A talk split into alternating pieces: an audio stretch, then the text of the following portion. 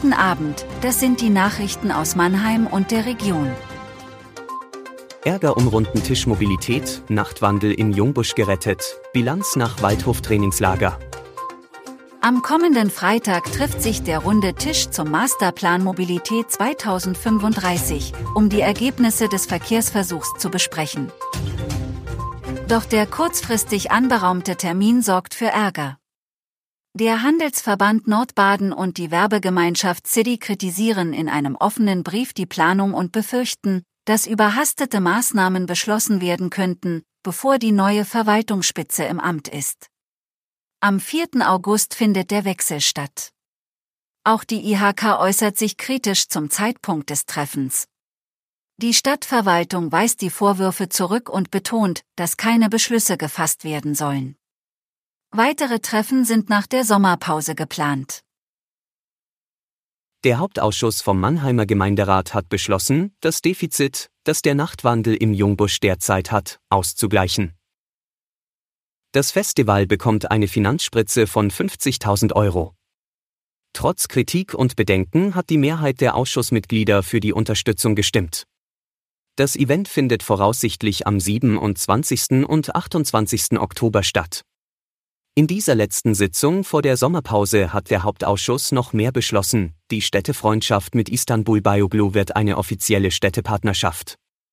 Diese Entscheidung soll auch ein positives Signal an die türkischstämmige Bevölkerung in Mannheim senden. Außerdem hat der Hauptausschuss den Weg freigemacht für die Einrichtung eines Drogenkonsumraums. Den soll es wahrscheinlich beim Mannheimer Drogenverein in K3 geben.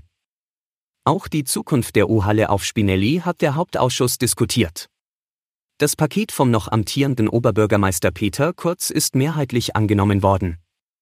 Das Zentrum Umwelt, Freizeit und Spiel sowie das Jugendkulturzentrum Forum kommen nach der Bundesgartenschau in die U-Halle. Die Beschlüsse müssen noch formal vom Gemeinderat abgesegnet werden. Zum Abschluss des Sommertrainingslagers des SV Waldhof in Tauberbischofsheim hat Trainer Rüdiger Rehm eine positive Bilanz gezogen. Die Jungs haben hier gut gearbeitet und konnten sich auch etwas finden, sagt der Coach.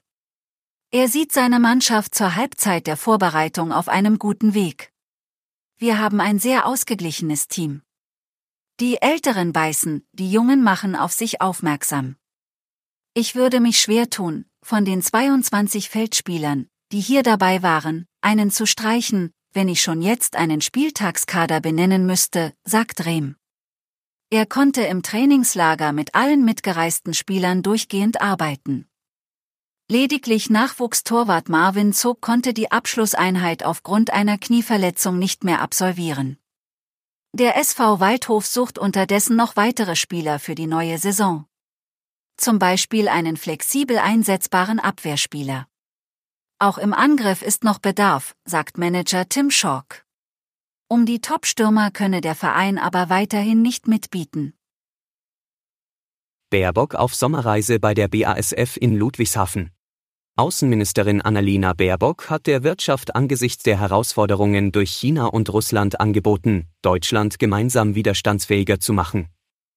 Deutschland kann nach außen im Rahmen der EU nur so stark sein, wie wir es im Inneren sein können, hat sie bei einem Auftritt mit BASF-Chef Martin Brudermüller in der BASF-Zentrale in Ludwigshafen gesagt.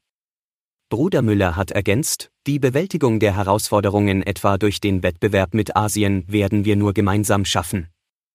Es gehe darum, Deutschland und die BASF in dem neuen geopolitischen Kräftefeld neu zu verorten. Zum Schluss noch eine Information in eigener Sache. Ab Montag, 24. Juli, gibt es Mannheim Kompakt jeden Montag bis Freitag bereits ab 16 Uhr, wie gewohnt auf allen gängigen Podcast-Plattformen und auf www.mannheimer-morgen.de. Das war Mannheim Kompakt jeden Montag bis Freitag auf allen gängigen Podcast-Plattformen.